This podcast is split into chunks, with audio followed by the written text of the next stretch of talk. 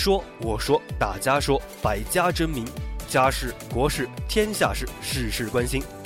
从政策到民生，从文化到经济，你所必须了解的事实、角度和观点。每个周日十二点零五分，华海之声试点链接为你奉上新闻评述的饕餮盛宴。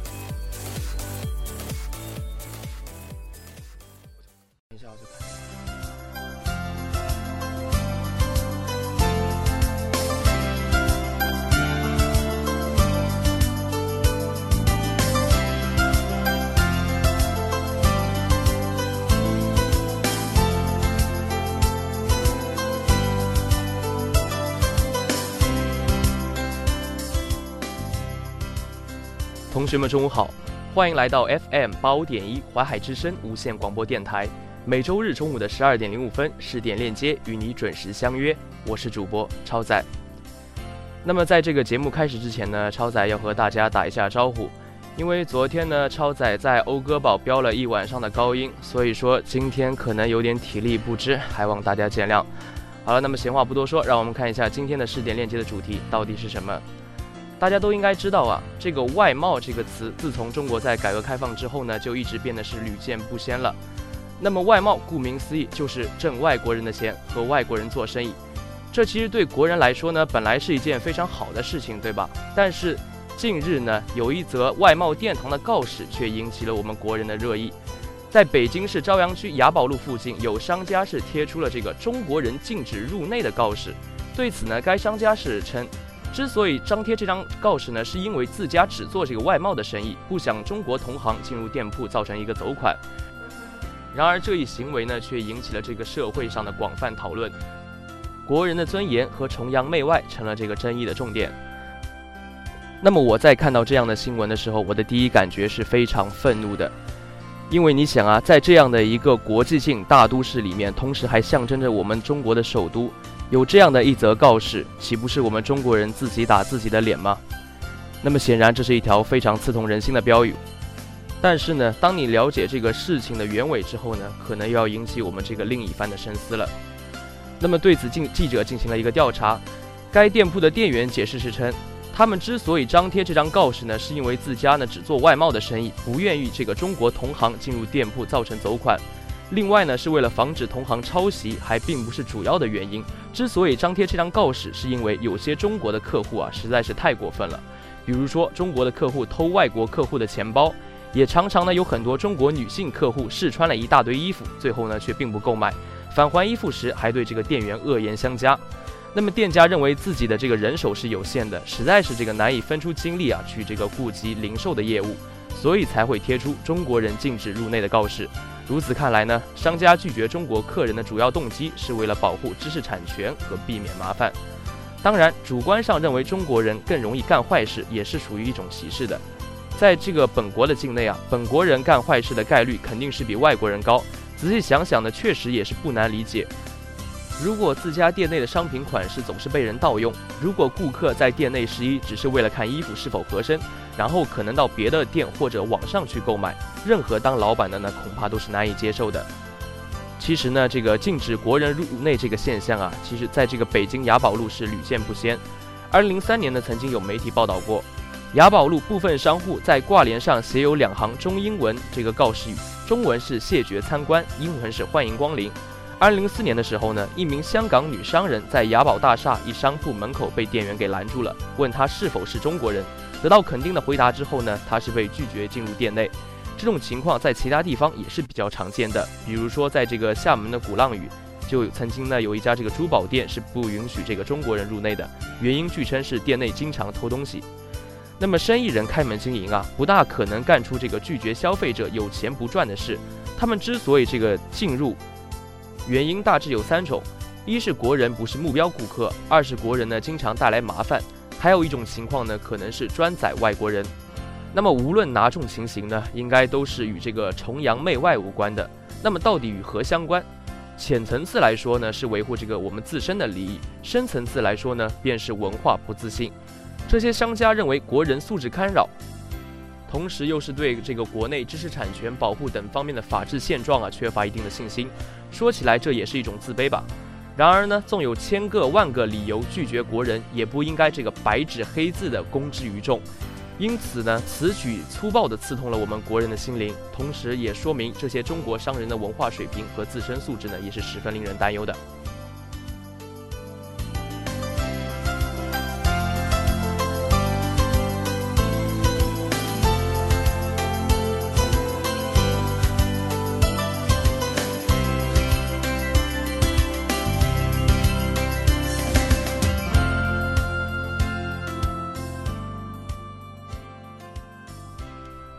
好的，让我们把话题再转移到这个公众身上来。刚才呢，超仔在前面也提及到了，在旧中国租界的时候，经常张贴这个“华人与狗不得入内”的这个殿堂告示。那么解放了这么多年呢，没有想到在中国的北京再一次出现这样类似的殿堂告示。我们其实可以从很多方面呢去解释这件事情。在这里呢，网易新闻给出了他自己的评价：也许该商家的另一名员工对有些中国客户实在是太过分的抱怨道出了实情。包括有中国客户偷走外国人钱包，有女性消费者试穿一大堆衣服却并不购买，返还衣物时还对店员恶语相加等。但这种发生在个别人身上的不文明行为啊，不能够代表所有中国人。即使我们不对中国人禁止入内的告示刻意做恶意揣测，此等一竿子打翻一船人的思维，也明显是难以脱离这个以偏概全和先入为主的有失公允。试问？入店的中国人难道都是窃贼吗？谁又能保证外国顾客个个都是活雷锋呢？那么，其实只要稍具中国近代常识的国人都心里明白，民众之所以对这个中国人禁止入内的歧视性标语如此敏感质疑和深恶痛绝，其根本情节源于对那句“华人与狗不得入内”的臭名昭著的标牌的刻骨铭心。人们据此诘问呢，书写中国人不得进入的告示的始作俑者，究竟是对租界历史的一种无知，还是有意挑战国人的民族感情？中国江苏网在这里就这样评论道：“这样的口号无疑是伤害了我们这个同胞的内心的，虽然无心之举的伤害却是真实存在。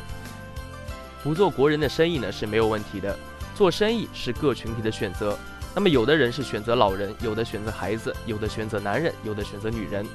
有的选择的是高端，那么也有也有人选择的是低端，这都没有什么，这都是做生意的实际需要。那么在这个市场经济之下呢，生意的方向也是越来越细化了。但是如果以固定的群体为服务的对象的店家，都像这样挂出中国人禁止入内的告示的店家一样，也挂出类似的告示，又会如何呢？比如说禁止男人入内、禁止女人入内等等这个生硬的标语，那么这样肯定给人的感受是很不舒服的。而实际上，对于这家店铺来说呢，表明自己的经营范围不是多多么难以做到的事情，只需要把自己的表述方法换一种就可以了。告示上呢，其实可以委婉的写上：本地是外贸专营店，谢绝同胞参观，感谢您的支持。本店专业经营适合外国友人购买的商品，同胞们请多多理解。如果换了这样的说法呢，试问还会有公众感到不舒服吗？他们不仅不会踏进一步，而且还会给予相当高的支持。那么一样的意思，换了表述的方式的和方法，就会是截然不同的效果。能够用温暖的语言表达出自己的这个经营理念，何必要用赤裸裸的刀子去伤害别人呢？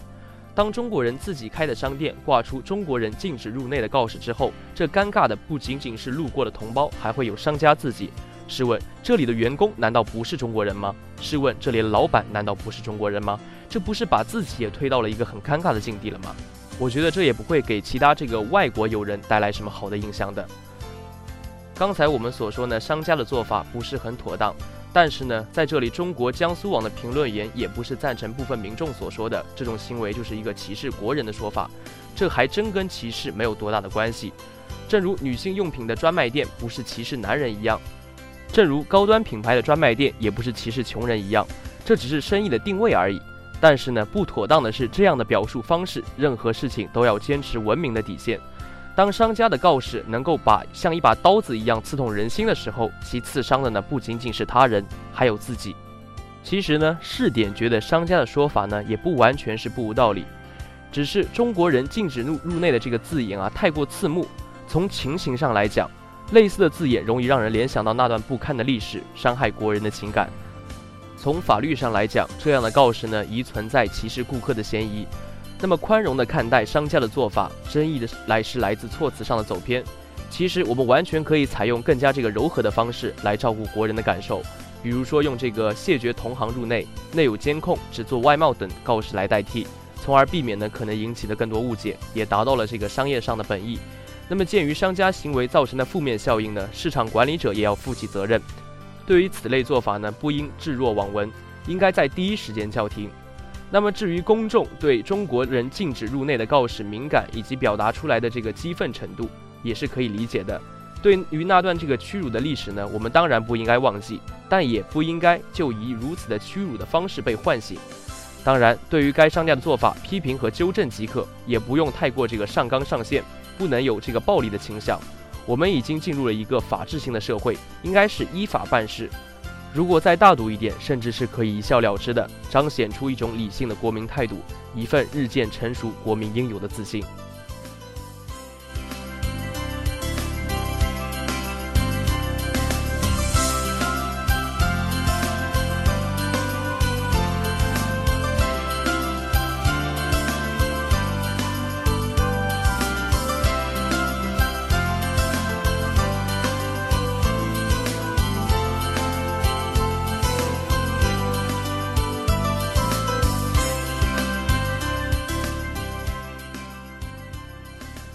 刚才我们谈完了这个道德上的理解，那么现在呢，我们再从法律上对这件事情进行分析。那么对于中国人禁止入内的殿堂告示是否违法，很多人是有不同的观点。有一个教授认为呢是不违法的，只是不妥当而已。但是更多的人认为这种殿堂的告示还是违法的。首先，我国消费权益保护法规定，经营者向消费者提供商品或者劳务，应当恪守社会公德，诚信经营，保障消费者的合法权益。不得设定不公平、不合理的交易条件，不得强制交易，不得进行民族歧视，是社会的一个公众需求。这个殿堂告示明显有这个民族歧视的成分，所以涉嫌违法和社会公德。第二个呢，则是经营者不得设定不公平、不合理的交易条件。经营者把国籍作为这个交易条件之一，是否公平合理呢？是否有公平合理的理由呢？如果没有的话呢，则是违反规定。那么其次呢，我国这个消费权益法呀还规定，消费者在购买、使用商品和接受服务的时候，享有人格尊严、民族风俗习惯得到尊重的权利，享有个人信息依法得到保护的权利。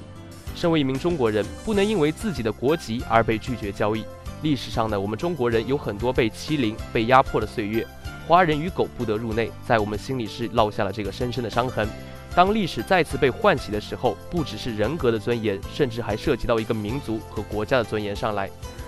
在这里呢，也有人质问：作为经营者，能否自主选择消费者呢？这需要把经营者分开来说。对于一些经营公共资源的经营者，不得拒绝交易。比如说，这个自来水公司不得不卖给某一个人或者某一个小区的自来水，否则是涉嫌违法。这主要是违反《反不正当竞争法》和《反垄断法》的规定。那么，作为一般的我国消费者权益保护法的规定的经营者，法律上没有规定是否能够拒绝交易，但是规定了不得设定不公平、不合理的交易条件。因为常理上来说，经营者一般不会拒绝交易，因为要盈利嘛。但是有的时候，为了这个盈利的需要，或者是经营模式的需要，经营者可能想排除一部分的消费者，这就是需要公平合理的理由了。比如说，餐厅为了其他顾客的感受，拒绝带宠物的这个客户入内；超市为了这个安全的需要，拒绝是持有管制刀具的客户入内等等。但是如果没有公平合理的理由，比如说这个与黑人拒绝与黑人交易，拒绝与残疾人交易，一般是属于不公平不合理的条款。那么就这个商家来说，拒绝中国人入内大概有四个理由：第一个，我做的是外贸；第二个，防止同行抄袭；第三个，则是中国人偷钱；第四个，则是中国客户难伺候。那么这些理由到底是否公平合理呢？首先，这个商家做的是否是外贸？根据我国对外贸易法规定，本法所称的对外贸易是指货物的进出口、技术上的进出口和国际服务的贸易。可见呢，外贸不是对外国人贸易，而是对外国贸易。即涉及到进出口才是真正的外贸。如果这个商家做的是进出口的生意，那么还情有可原；如果做的是外国人的生意，其实是不属于外贸的。就这家店铺的经营模式来看，应该不是进口出口的贸易，否则呢，不用在北京市场开店了。其次，防止同行抄袭是否有其他的方式？更多的人认为，只要写明这个同行进入就可以了。写了中国人禁止入内，其实就是要排除的不是同行，而是消费者。再次，中国人偷钱，中国客户难伺候，这些理由呢，直接涉及到这个民族歧视，更谈不上公平合理的问题了。那么，综上，业内的律师则认为，贴出中国人禁止入内的商家不仅仅是属于不妥，而且违反了我国法律的规定，主要是违反了我国消费者权益保护法的规定。消费者协会以及有关政府机关应该立即介入调查，进行处理。说了这么多，不管是从道德的角度考虑也好，从法律的角度考虑也罢，这样的行为，我个人觉得是要杜绝的，因为在这个民族大义上，我们可以接受。国外侵略者的道歉，但是绝不能容许这个国人遗忘历史的恶行。可能是商家呢并没有考虑到这层，但其实这恰恰就证明了他的民族意识是非常淡薄的。因此呢，我觉得在这里中国国民的这个民族意识是需要加强了。那么除了商家这个自身的原因之外呢，还有一个问题就是我们中国的这个消费者的素质问题。因为的确就像商家所说的一样，中国国民的这个消费者素质不是很高。比如说这个偷钱的行为啊，以及这个试衣不穿的行为，其实这些行为在国外来说都是非常少见的。在这里呢，我可以联想到就是我当时在澳大利亚交换生的一个经历。当时我是去了澳大利亚的很多家超市，那边有很多都是用这个中文著名的标语，比如说这个什么禁止触碰啊等等。其实当时自己看到的时候还觉得挺气愤的，为什么只有中文的标语而没有英文的标语呢？不过想一想，也的确只有中国的顾客才能做出这样的事。因为我们自己在国内嘛，比如说在水果店啊，在菜市场里面，在水果店，我们要看这个橘子的好坏，通常会用手去捏一捏，看看它到底是软的还是硬的。那么在菜市场里面呢，我们总会把一些菜给翻来覆去，看看上面是否有这个被蛀虫蛀过的痕迹。那么在超市里呢，我们也是经常就是把这些一些商品啊给翻过来翻过去，看看这个日期啊，然后觉得不适合又不又不买。其实，在国外呢，人家一般去超市都是直接为了购物而去的，而国人呢去超市有时候甚至是为了闲逛。那么这种情况呢，在一些外国人的眼里是不能够理解的。这也就相当于是我们中国商家里面所说的“试衣不穿”一样。那么最后呢，我觉得我们还要加强一下这个法律这个制度的完善。第一个，首先我们得加强这个法律意识的普普及和宣传。因为这些商家之所以会贴出这样的标语，肯定是对这些法律意识的淡薄，这也就证明了我们这个法律意识的普及和宣传不到位。那么第二个呢，我们还需要加强这个法律惩戒力度，因为不以规矩不成方圆。只要我们的这个惩戒的力度加强了呀，我相信我们的商家也必定会对此有一定的惧怕感，因此也不敢妄然的贴出这样的告示。那么在这里呢，有的消费者可能会质疑，就算这个我们的法律的。惩戒力度以及这个法律宣传朴实加强了，但是我们的这个实施度并没有达到我们真正的水准。的确，我们中国这个消费者权益保护法的这个实施力度呢，的确是不够的。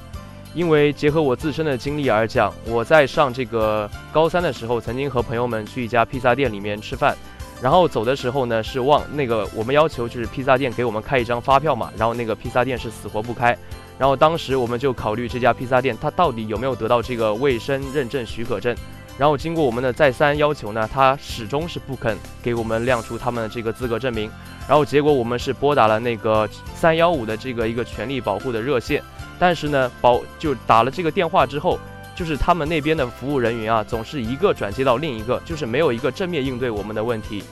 那么直到最后啊，这个戏剧化的一幕发生了。因为我把这件事和我的老爸说了，然后我老爸呢可能长得比较像记者吧，于是当时就是有一天在下班的时候来到了他们的店面，然后问了一下这个事儿，然后当时他们的店员是十分的紧张，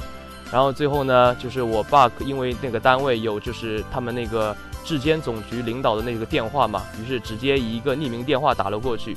然后可能当时他们的领导估计也是觉得会不会是什么记者暗访之类的事。然后就派了那个检察员过去检查，结果发现那的确是一家三无的企业。然后最后在这个就是监察人员的这个管理之下，他们这个店面最终是面临了一个倒闭。